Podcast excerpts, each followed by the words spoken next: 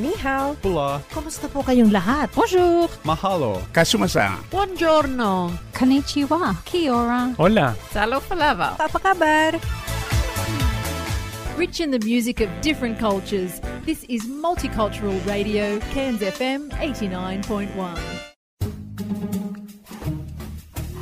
Cairns Community Radio would like to thank the Community Broadcasting Foundation for its invaluable support for multicultural programs on Cairns FM 89.1.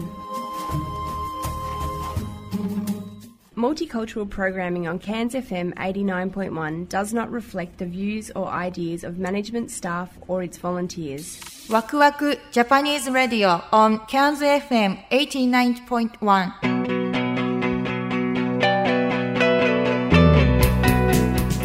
皆さんこんばんは DJ ジュンです。こんばんは、P です。今夜も始まりましたワクワク Japanese Radio on ケアンズ FM89.1 いかがお過ごしでしょうか？というわけで第2回目になりました今年に入って。はあっという間なんですけどもね。あっという間ですね。もう13日ですよ。はい。まあ、前回はね餅つきイベントでねやっぱりその準備も含めその終わった後のいろいろなレポート含めてね、うんうん。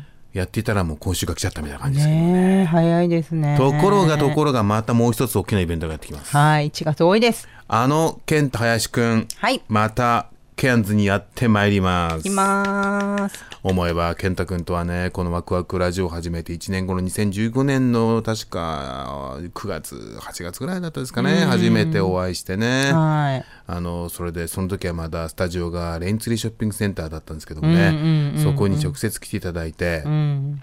いきなりアコギを持って登場してね いやーいいですかと、あの演奏していいですかっていうことでね、まあうちこういう見ての通りラジオ局なんでね音響ラあのマイク1本だよってことなんですけどいやもうマイク1本十分ですみたいな感じで、マイクの前にねあのいわゆるそのギターをこう寝かせて弾くスタイルですよね、でやってあの演奏してくれたんですけどもね。はい。あれがだからもう2000もう2020年ですからもう5年前になるわけですよ。すごい。でそれからも大体もういや毎年ですね、毎年あの健太君がねあのこちらのスタジオに来てくれて、で来るたびにどんどんビッグになっていくというね。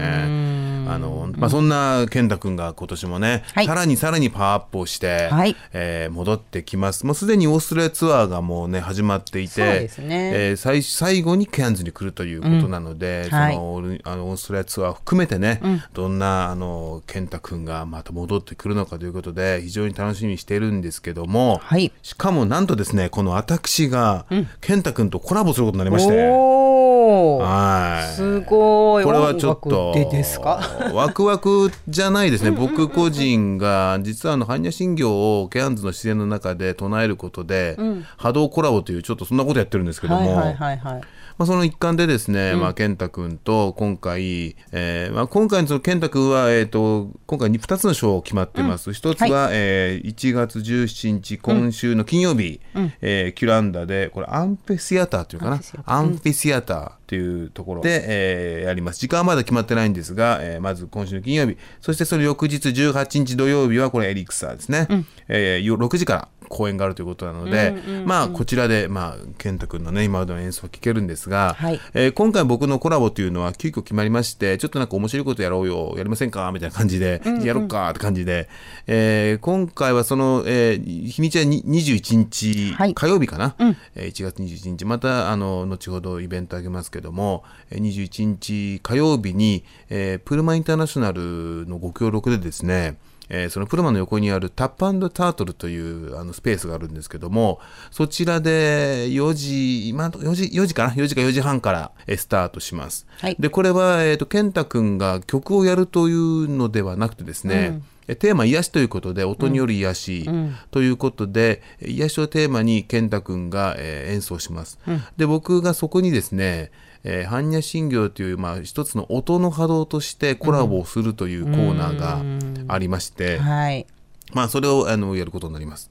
で、ここにですね、あゆみさんという方がいらっしゃってですね、はい。ラジオでも何度かインタビューさせてもらってるんですけども、で、彼女も、えーこの、いや、あの、健太君とのコラボに入って、えー香りで参加するという、非常に、あの、エクスペリメンタルな、すごいですね。えーイベントがあります五感を使ってみたいなね。そうですね。まあ、五感の中で、まあ、食感はちょっと、まあ、今回入ってないんですけどもね、味覚も入ってないんですけども、まあ、音と香りということで、えーちょっとやってみようかなということなのでもう興味ある方はね、うん。ぜひぜひいらっしゃってください、まあ、詳細はこの後あの、えーと Facebook の方でねイはい。ベントを立てますんで、興味ある方はぜひいらっしゃってください、はい。という感じなんですね。というわけでじゃあ、えー今週のラインナップをちょっとはい。ご紹介いただけますえか、ー今週のラインナップですが、はい。えっ、とこの後、えー Indigenous Talk、うん。うん、が入ります。はい。はい、お楽しみください。ね。そして、えー Music Forever 復活。復活はい。はい。ということでね、私と P のこの、ね、もう音楽をもう本当にもう心パッションで語るという、この Indigenous、Indigenous Talk じゃなくて、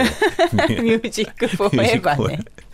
頭が混乱しますけども。はい。まあ、あの方に、そうですね。あ今の回あの方をついにやりまた。した。ね、もう前からやりたかったんですけども。はい一回では済みませんでしたもう止まらないということでね。うんうんはい。あの方を、ポール・マッカートニー。い。やー、言っちゃった。やりますんでね、お楽しみに。はい。で、えっ、と、最後に、えーカウンセリングタイム。カウンセリングタイム。はい。ねこれも今やもう定着してきてますけどもそうですね。さんとのね、うんうんえーまあ、カウンセリングタイムということで。これ本当に皆さん何かね、あのーこんなことをテーマに話してあの話してほしいっていうのがあったらばそうですよぜひぜね。ひ。うん、なんか匿名でも構わないので、はいそうです。もちろんです。匿名でも。あのこういう相談事がはい。みたいな感じでお寄せいただければ、ちょっとさよこさんにもあの相談して、もう彼女はね、本当にねプロのカウンセラーとしてねやられてるんで、うん。あの本当にこういったね情報をシェアするとかなかなかねカウンセリングに行くのはっていう方とかもいらっしゃると思うんで、こういう機会がありますんでねぜそうでひ、すよね。あのもしよろしかったらねこちらまでぜひぜひということで。はい、はい、以上です。はい、じゃあ今日も最後までよろしかったらお聞きください。ワクワクジャパニーズラディオ on Cairns FM 89.1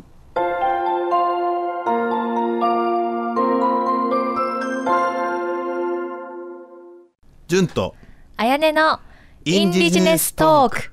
ありがとうございます。はいありがとうございますねはい大好評第3回目になりました。ありがとうございます。ね、もうどんどんどんどん皆さんもねインインディジネスについて詳しくなって、ね、もう胸を張ってオーストラリアで生活していきたいと思いますけどね、はい、もうこれ英語で話したらもうみんなびっくりするんじゃないですか。お責任あんま重大。りオーストラリア人も知らないですからね。ああ、やっぱりそういうものですかね。いやまあまあ僕が結構知ってるかもしれません。この間もねあるとある人と話をしたら「えなんでそんなに知ってるの?」って言われましたよ。ああ、そうなんですね。はい。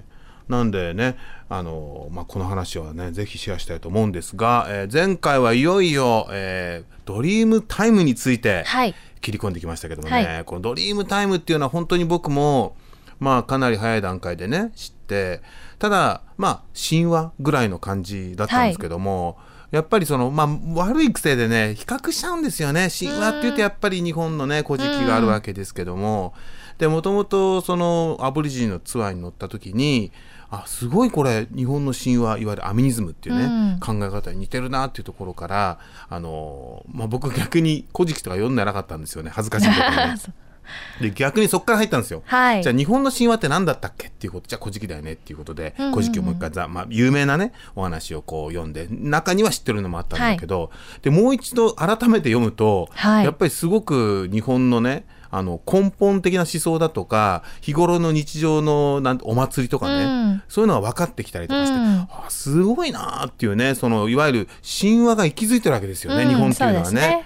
で神話から入ると人っていうのはこうどちらかというとロジックで考えるよりも体感レベルでね感じたりするなーっていうのがあって、うんお祭りとかって別にわー楽しくて行くじゃないですか、はいでも行きながらも何かを感じたりしますよね、うん人と人とのコミュニケーションだったり、そうですねあとこうやっぱり自然に対する感謝だとか、はいあと畏敬の念とか、うんもう畏敬の念っていうのがね一番僕オーストラリアに来ての違和感だったんですよ。ああ。畏敬の念ある？みたいな。あれ畏敬の念ある？みたいなのがあったんですけども 日本ってやっぱり畏敬の念あったなみたいな。はい。あの例えば華厳の滝とか行くとあそこで泳ぎたいと思うまあかね、確かみたいな。れはちょっとためらいますよね。こうなんかしめしめ縄のねある大木をね、ほ掘るとか。っそれはちょっとできないですね。てあるじゃない、はい。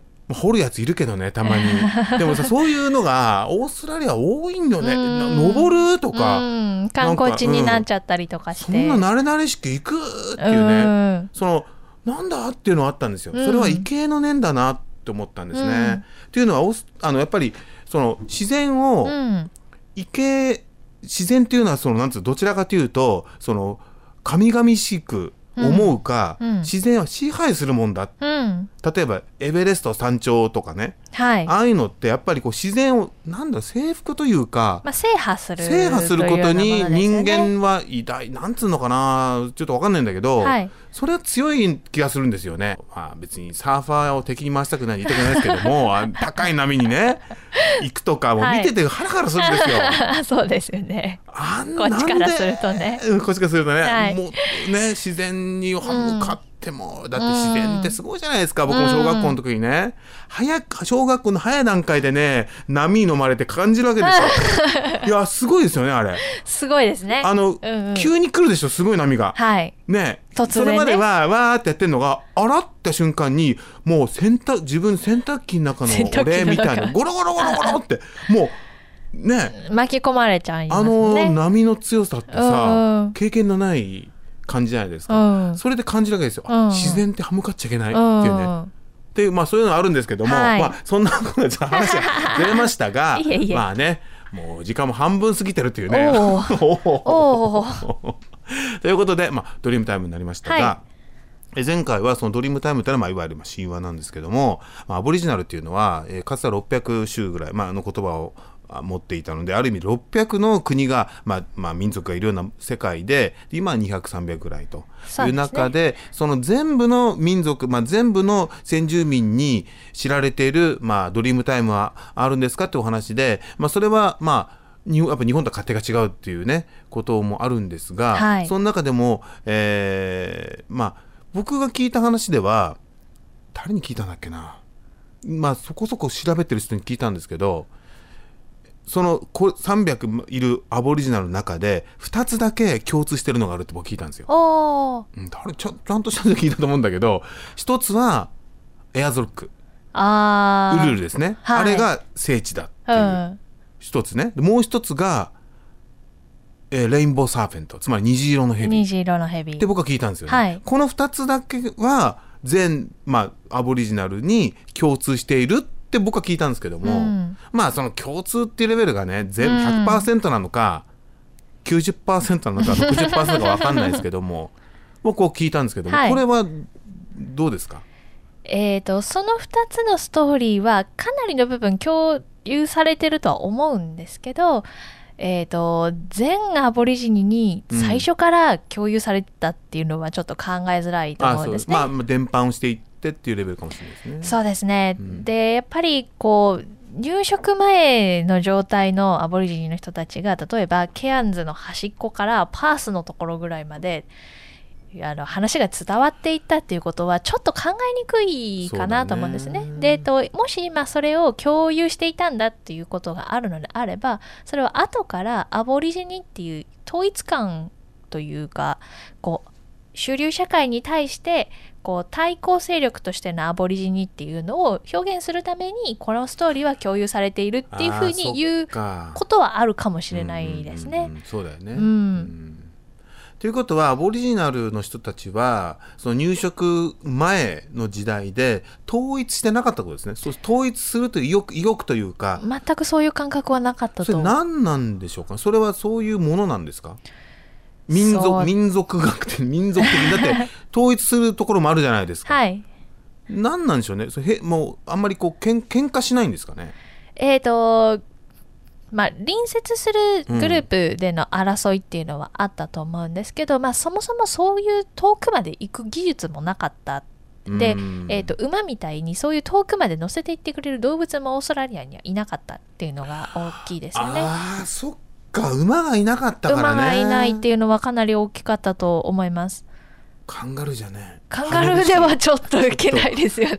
ちょっと跳ねるしはい、人は乗れないし。人は乗れないしね だと思います。そっか、はそもそも長距離で移動するということが難しかったから、まあ、そこのエリアで、まあ、生活するとなると、うんそんなにこう侵略とかい。うん。がなかったのかもしれないね。そうですね。まあ、あの、徒歩でかなり何百キロも移動したっていうふうには言われているんですけど、さすがに、クイーンズランドの先っぽからウエスタンオーストラリアの端っこまで行ったとは考えにくいなと思うので。真ん中にえぐい砂漠があるからね。そうですよね。うん。現代にしても毎年人が亡くなってるぐらいのうんうん。砂漠がありますからね、だと思います。なるほど。あそれは面白い指摘だな。そっか馬いなかったんだね、うん、なるほどじゃあ何かじゃあ今度ドリームタイムなんですけども、はい。何かこう印象あの有名なドリームタイムをもし知っていたら。はい。はい。えー、とそうですね。この辺りだと、まあ、あのジャップ界の人たちに伝わっている虹色の蛇虹レインボーサーペントの話が多分有名だと思うんですけど、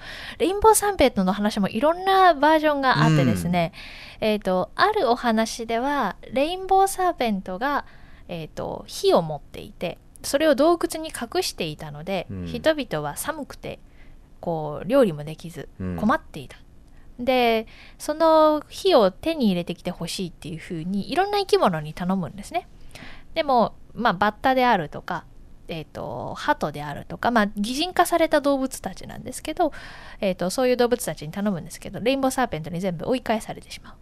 で最後に頼んだのが、えー、と黒い鳥、えーとうんまあ、あの黒くて赤赤い目の鳥なんですけどちょっと細かい名前を忘れてしまったんですけど、えー、とその鳥に頼んで火を持ってきてもらったので人々は、えーとまあ、火を使って体を温めたり料理をすることができるようになった。でレインボーサーペントは火がなくなってしまって、えー、と寒いのでで雨が降った後は自分の体を温めるために外に出てくる。なので虹がかかる。はっていう話であったりとかいろいろあなるほど、はい。いいですねこれ。いい話ですね。いい話ですかね。なんででも虹色なんですかね。あだだから虹色なんだ。あそうですね。寒いからって言って。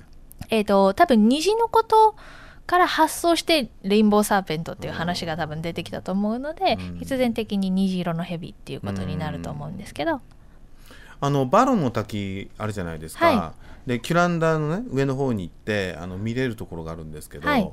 であそこにあのやっぱりそのちょっと書いてあるんですよ。アボリジナルのねあそこ伝説があるって言って、でやっぱりその川のな川をやっぱ蛇に例えてるんですよね。だあからああなるほどなと思って、はい。だからその川のこのくねくねをあれを蛇だって見なしてるというあかああそうですね。なんか、うんまあ、これちょっと話しちゃうとまた脱線しちゃうんですけど中国にはこうドラゴンっていう考え方あるじゃないですか、はい結局なんかドラゴンなのかなって気がするんですよね。あ蛇あって。うん。だからこういうくねくねってしたものになんか人は何かこう神聖というか、うん。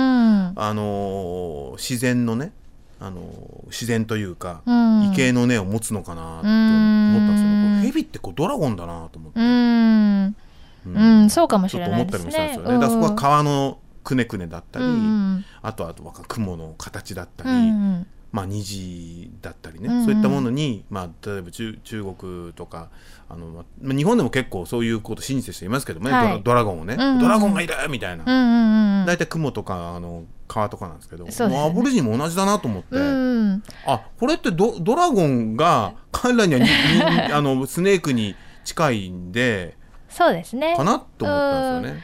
まあ、オーストラリアのこの辺の地域だと大きなヘビとかも多分いたと思うので、彼らに対して、えーとまあ、畏敬の念を持っていたっていうふうに考えられるかもしれないですよね。うん。で川とかそういうところもその、えー、と虹色のヘビが旅をした後だっていうふうに言ったりとかもするので、あのパームコーブにあるダブルアイランドってはいはいはい知ってますよ。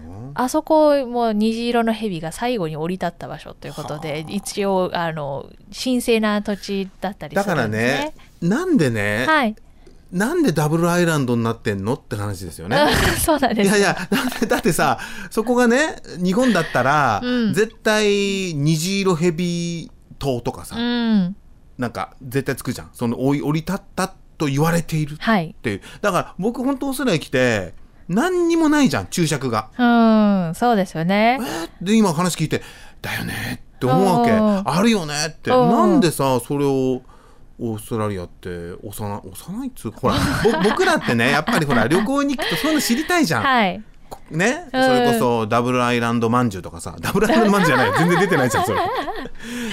あの、ね。ダブルアイランドに関する注釈とか説明が欲しいで欲しいすよ。ねよだってパームコーブ行ったらさここは昔こういうおじさいがあってとか大体ほらこうなんかさなんかこう宣伝 説明文みたいな看板みたいな看板でちょっとしたこう何？あ虹ヘビのこうキャラクターがあってさなんか彫刻なんかが置いてあってここに降り立ったと。おーっつってね。で横にあの虹色ヘビーまんじゅうとか売ってさ、うん。ね、買って行って、やっとこう落ち着くじゃん、はい。俺は行って。はい。あそこ虹色のヘビが降り立った場所らしいよみたいな。でその前写真撮ってインスタに上げて一緒にあげて。ライクもらうみたいなめっちゃモダンな話になりましたね。いやいやいや。ないからさ行ったもののあれーっ 確てかに。帰ってきてしまうわけですよ、うん。ねだからそうですね。ね、うん。だから知らなかったらリスペクトもないからね、うん、そうですよね、うん。でダブルアイランドって見たまんまやんってなり見ますよね。たまんまやん本当に。終わりだもん。そうですよね。はい、ダブルアイドルになっております。はい、はい。ダブルだねってあダブルですね。言われますよね。す。以上って感じでね、うん。なっちゃうからね、というわけでね時間がまたあっという間にやってきましたけどもね。はい、はいということで今回非常に興味深いドリームタイムのお話がありましたけどもね。早かったです。はい。まだちょっと次回ね何か面白いドリームタイムあったらご紹介していきたいと思います。はい、また次回までお楽しみに。ありがとうございました。ありがとうございました。Waku Waku Japanese Radio on Cairns FM 89.1.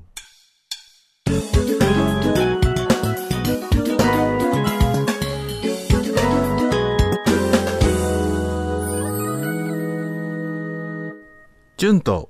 ピーのミュージックフォーエバー。バエバーでちょっとねれ？スピードがずれますというわけで久しぶりに、えーはい。ミュージックフォーエバーということで ?2020 年初の。そうですね。2020年初の、えーミュージックフォーエバーということで。まあね好きな音楽を本当に独断と偏見で話させていただくという、はい。あの非常に私個人としては楽しいコーナーになっております。はい。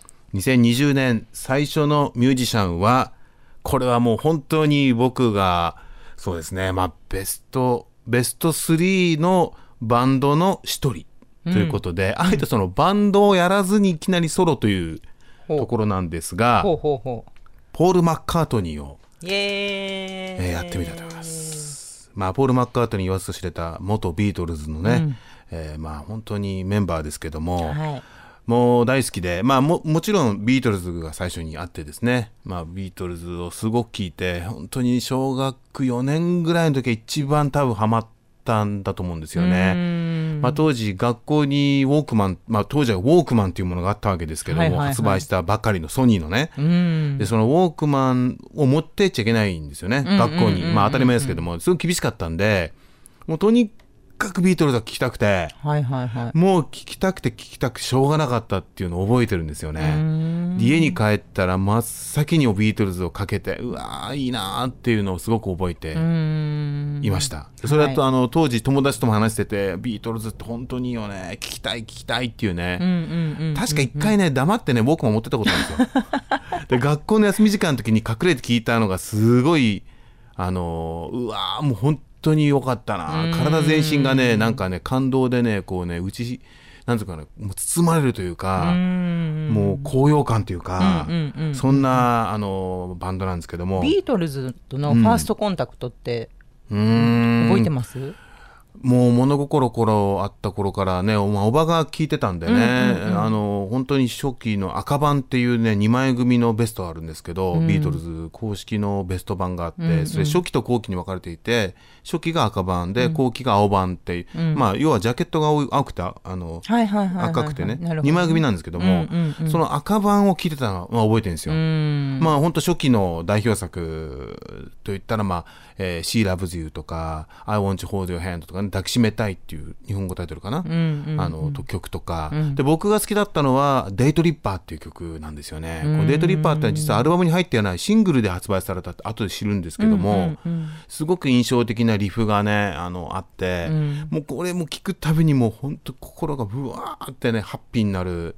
まあ曲なんですけどもね、はい。なんかこのままでいくとビートルズにビートルズになってしまいますね。ね。はい、というわけで、じゃあ、まあ、そんなビートルズがね、まあ、実は僕が生まれた年に解散します。1969年に解散をして、なので、まあ、僕が生まれた時にはすでにビートルズが解散していて、まあ、ソロですね、その後のソロが、まあ、そのオンタイムで聴く感じだったんですけども、はい。まあやっぱりビートルズ言ったらば、まあ、メンバーポール・マッカートニージョン・レノンジョージ・ハリスンリンゴ・スターになるんですが、まあまあメインといったらやっぱりまあジョン・ポールまあ、ジョージ・ハリスンも本当にヒット曲あるし、もう僕ジョージのアルバム聴いてるんですけども、まあ、大体ポールかジョンかっていう結構あってですね、うんうんうんで僕はポールが好きだったんですよね。ううんん好きってまあジョンも好きなんですけども、うんうんうんポールの方を結構アルバムも聴きました。はい。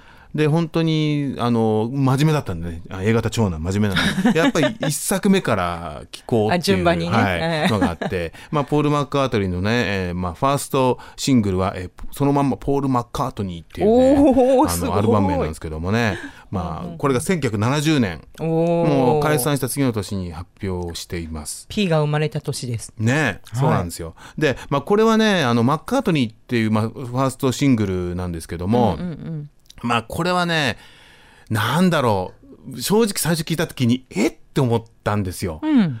なんかねあるまあやっぱりビートルズの魅力っていうのはその本当完成度が高い、うん。アルバムとしてあのすごいメッセージ性もあるし、もう完璧だって思うぐらいの作り込みがあったんですね。はい。その中でこのマッカートニーっていうファーストアルバムがうんすっごいとっちらかった感と、うんもうちょっとこうなんだろうコンセプト的にまとめてもいいんじゃないっていうような、まあ小学生のお前に言われたくねえよって感じなんですけども すごくねアルバムのコンセプトとかも含めて、うんうん。すごいねなんななんだろうえーっていうね。でインストメンタルも多かったし、で言ったらあまりヒット曲がないんですよねこのアルバムから。ああ、なるほど、ね。あの渋めの曲が多いんですよ、はいはいはい。結構、うん。マッカートニーっていうこのアルバアルバムはね、でも実はね、これ結構スーパースルメアルバムで、もう聴けば聴くほどだんだん良くなってくるっていうのはあるんですけどもね、あの、まあ、1曲目がいきなり「ラブリー・リンダ」っていうね。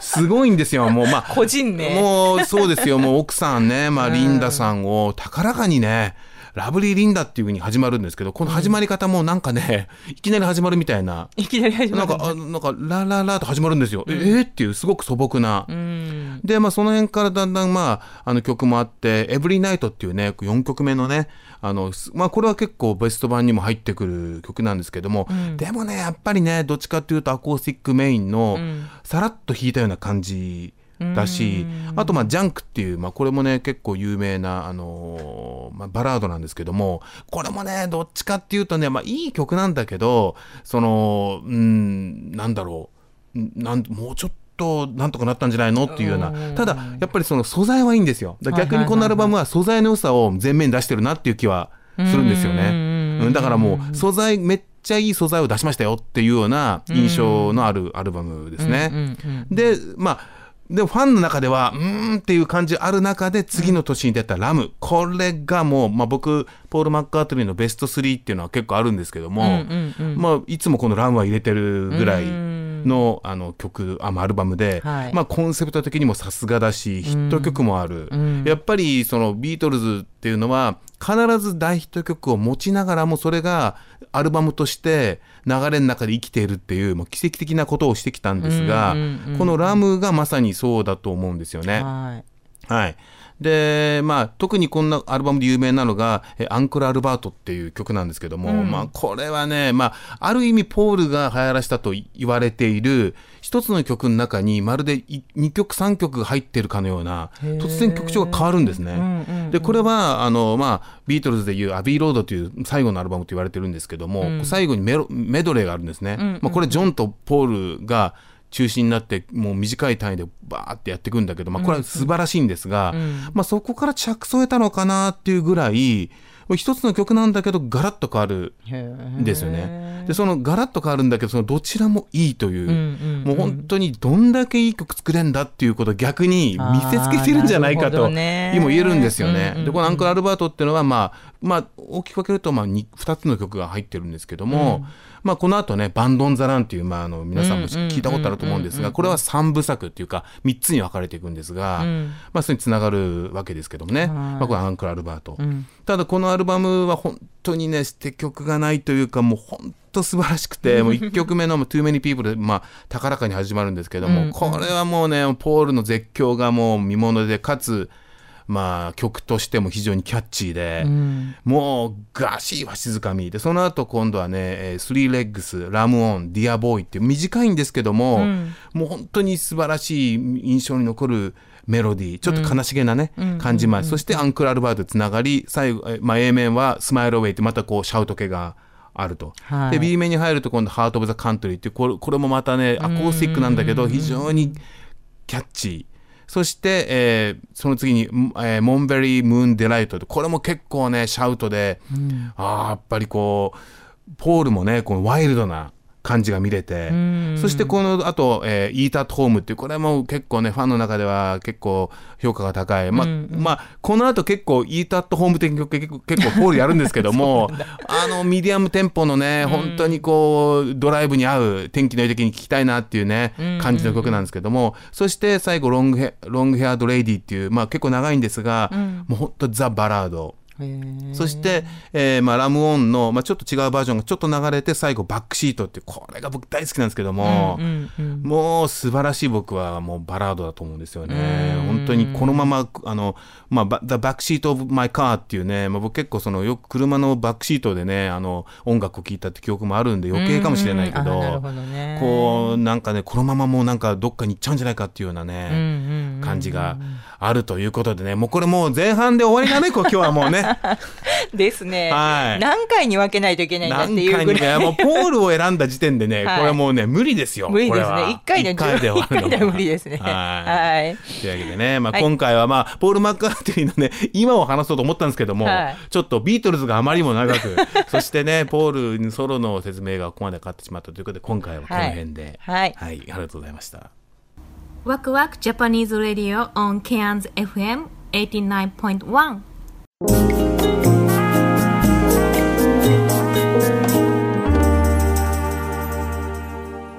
順とさよこのカウンセリングタイム。もうすごいですね。あまりにも完璧で。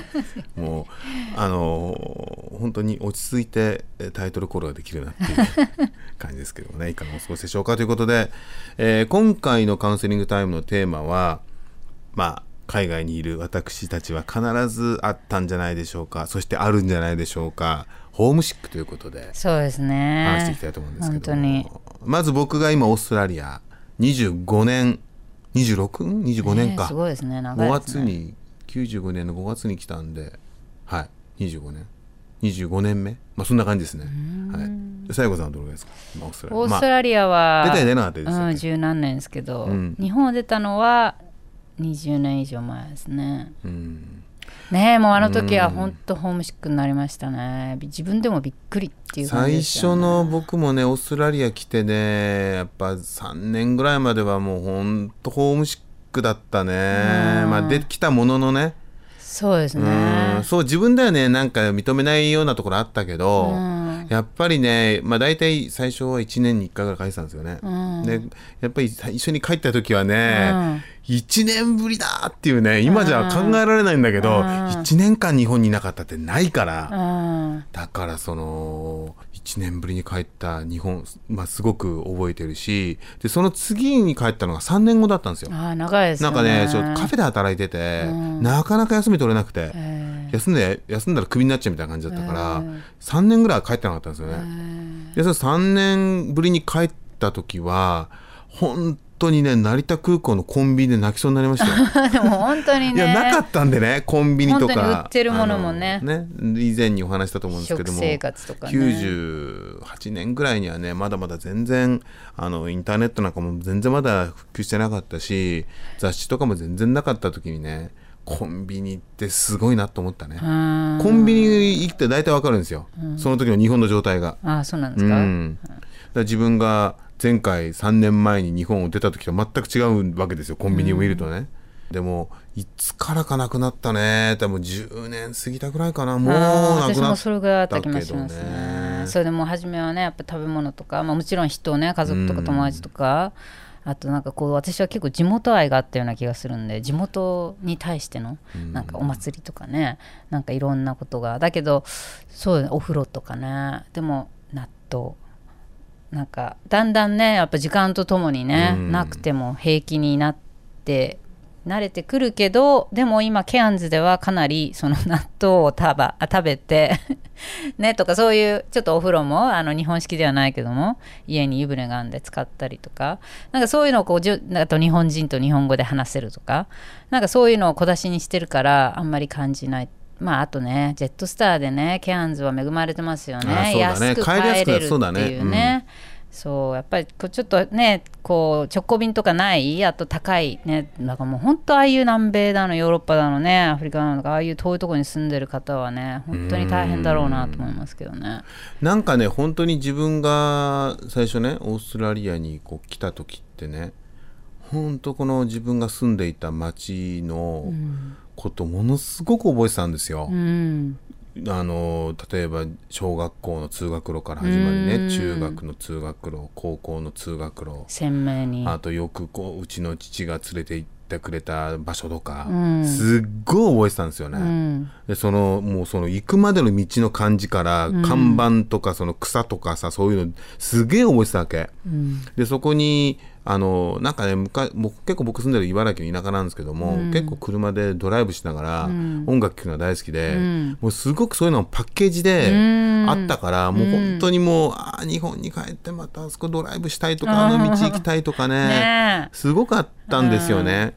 それがこう帰るとこうしやっぱり街がなんつうんだろう。多分あの頃って日本全国そんなところあったと思うんだけどどんどんどんどんその大型化してって、いわゆるその旧旧の旧市街っていうのが車が入りづらいわけですよ。もともと車じゃない、あの人人ベースの街で作ってたから車が入りづらくてだいたい国土新国道とかって言ってあの新しい国道でっかいの作って、でそのそっちに今度はディスカウント系の例えば大型商店ね。大型商店ができてみんなそっちに行っちゃって、子供の頃によく行ったそのいわゆるね旧市街はどんどんどんどんもうシャッターが降りるみたいな。ね商店街とかね。本当そうで寂しくなっちゃいますすっごくもうびっもう本当悲しくなって昔あんなに賑わってたのに誰もいないんですよ。でえーっていうなんか自分のねオーストラリアに行ったそのなんて記憶が薄れていく感じがもうビジュアルで展開されてるみたいな 感じでもう本当にはあ悲しいなっていうのとすごく昔栄えていた古賀にジョイパテオっていうね、うん場所があるんですよ。はい当時すごかったそこにはもう本屋もあって、うん。でウィンピーっていうねなぜかね、イギリスにあるねハンバーガーのチェーン店がなぜかそこにあったんですよ、へー。ウィンピーっていうねあのソーセージバーガーってのめちゃくちゃ美味しいんですけども、へー。小学校の頃もう本当自分はイギリスに行ったような気分になって ああいいなーみたいな感じだったんですね、それがもういもう全部色色も当てちゃってねもう塗ってないんですよもう塗りな塗り返してないから、うん。もううわ薄薄い色でねもう錆びちゃったりとかして。昭和な情景ですねっていうね感じがまああってそれがその海外に住んでるっていうのとね相まってねやっぱり自分が日本に思ってるその思い出っていうのがどんどん変わっていくんですよ。やっぱり昔だったらね例えばレストランとかも地元がやってるレストランっていうかさ寿司屋とかも大体近所の誰々さんがやってるがどんどん回転寿司になってさなんかもう全然知らない人ばっかりっていう。もう顔がなくなってきちゃって顔が、ね。顔あるんだけど、うん。ね前はねあの寿司って言ったらここの何々さんちのとかね、あのハンバーグもあの地元の人がやってるいわゆるレストランとかさ、それがもう全部チェーン店になってって、ねえ。なんかどこに行っても同じじゃんっていう。ねそれはもう本当ねなんかねわかるでしょ？なんかそのね自分の地元がなんかどんどんなんか知らない人にこう、よってこうなんつうの支配されていくとかじゃないんだけど、まあねなんか結構本当日本全国ね共通したあれでしょうねきっとねみんながそういうふうにね。そうですよね。まあだからまあ結局ホームシックってまあ僕があの思うのは、やっぱり時間っていうのが絶対的に必要なんだなと思うし、それこそオーストラリア来てね1年2年経った時に、自分はねでもホームシックになってもねもう日本に帰りたいとは思わなかったんですよ。うん、ただホームシックはある、まあどっちかっていうとやっぱり兄弟とかね、友達とか。そうですよね。親だよね、に会いたいっていうのと、あったんだけどでもやっぱり本当に時間が経つにつれて今度オーストラリアに、うん。いわゆるホームシックの種が愛着が出てくるんですよ。だから本当時間の時力ってす間はあごいでするよよねね。だからそのオーストラリア来て1年2年で、やっぱりいやいやいやホームシックなんかすぐなくなるよって言われても、全然ピンとこないと思うんですよね。でもやっぱりあとね、こうどこに住んでもね、住めば都じゃないいいところとそうじゃないところがあるからやっぱりそのね家の自分の育ったところを出ることで例えば日本とか地元とかなんかそういうのをねいいところだけじゃなくて、ちょっとああこういう大変なとこもあったなみたいな客観的に見られる視点がね出てやっぱり住んでたらそういうのってねなかなか客観的に捉えられないじゃないですか、そうだね。だからそういうなんかこう新しい視点がこう生み出されてそれでこう時間かけて新しいところでえー、となんか言葉の壁とかありながらもなんか少しこうちょっとね一緒にいると楽しいと思える友達とかができたりとかなんかこう新しい活動とかしてあちょっとこれはいいかなと思えることとかなんかそういうねそれ新しい土地の食べ物だの、ねこう好きな場所自然まあケアンズだったら自然とか多くなっちゃいますけどね。なんかそういうそういうのを少しずつ少しずつ増やしてこう適応していく。だからやっぱりなんかホームシックでやっぱひどい例っていうかになるとそのこの新しい環境に適応が難しいっていうのは適応障害みたいな。でそううつ症状みたいにねやっぱこう辛くて。やっぱそういう症状とかも出てきちゃうっていうことも本当になんか自然な流れとして、だからやっぱりそうですね。時間をかけるのとあとあんまりやっぱり辛かったらやっぱそうやって人に話したりとかちょっと一時的にこうホリデーを取って日本に帰るとか何かしらねそれであとこう人に相談するとかねちょっとして本当に自分一人で抱え込まずにって感じですよね、本当に結構やっぱり同じような思いをしてる人はたくさんいるんでこうケアンズがすごいみんな楽しそうに過ごしてて私だけこんなにどうしてこんなにケアンズの嫌なところばっかりしか見えないんだろうとか全然好きになれないんだけどとかなんかこう逆にこう言いづらいみたいな、でもなんか実際いるんですよたくさん。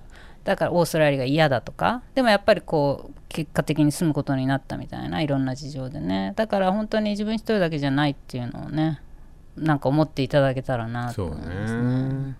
というわけで時間がやってまいりました。ね。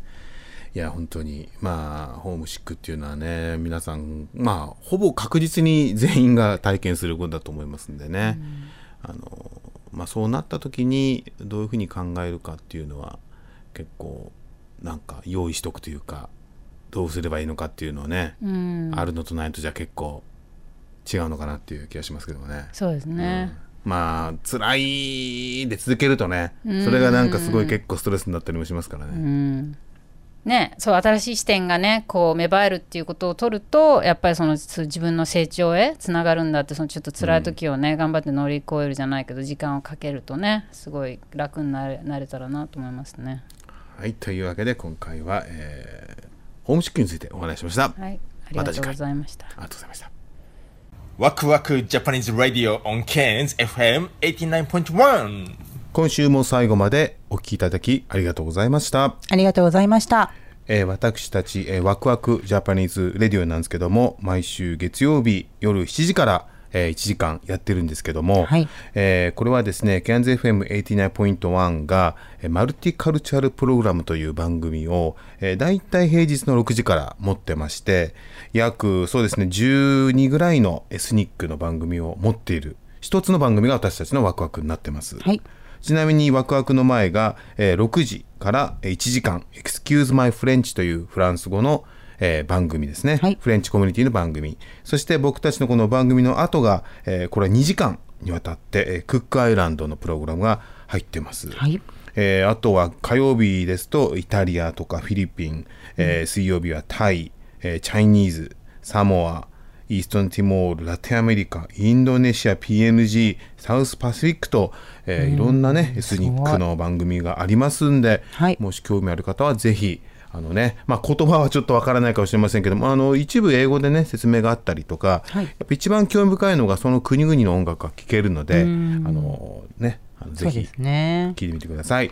で、みんな、えーこのエスニックプログラムは全員、えーボランティアでやってますんで、あのまあ、それぞれのね、コミュニティが、あの、今後続くためにも、この番組が、えー続けられるように皆さんサポートよろしくお願いします。お願いします。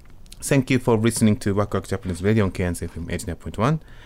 Our program is uh, basically on KNZFM 89.1 so multicultural program. Uh, we, uh, we we every Monday start from 7 p.m. to 1 hours, and before our program we have excuse my French the French program from 6 p.m. and after our program uh, we have a Cook Islands program which is for two hours from 8 to uh, 10 p.m. we are part of the uh, sort of big community of multicultural uh, society.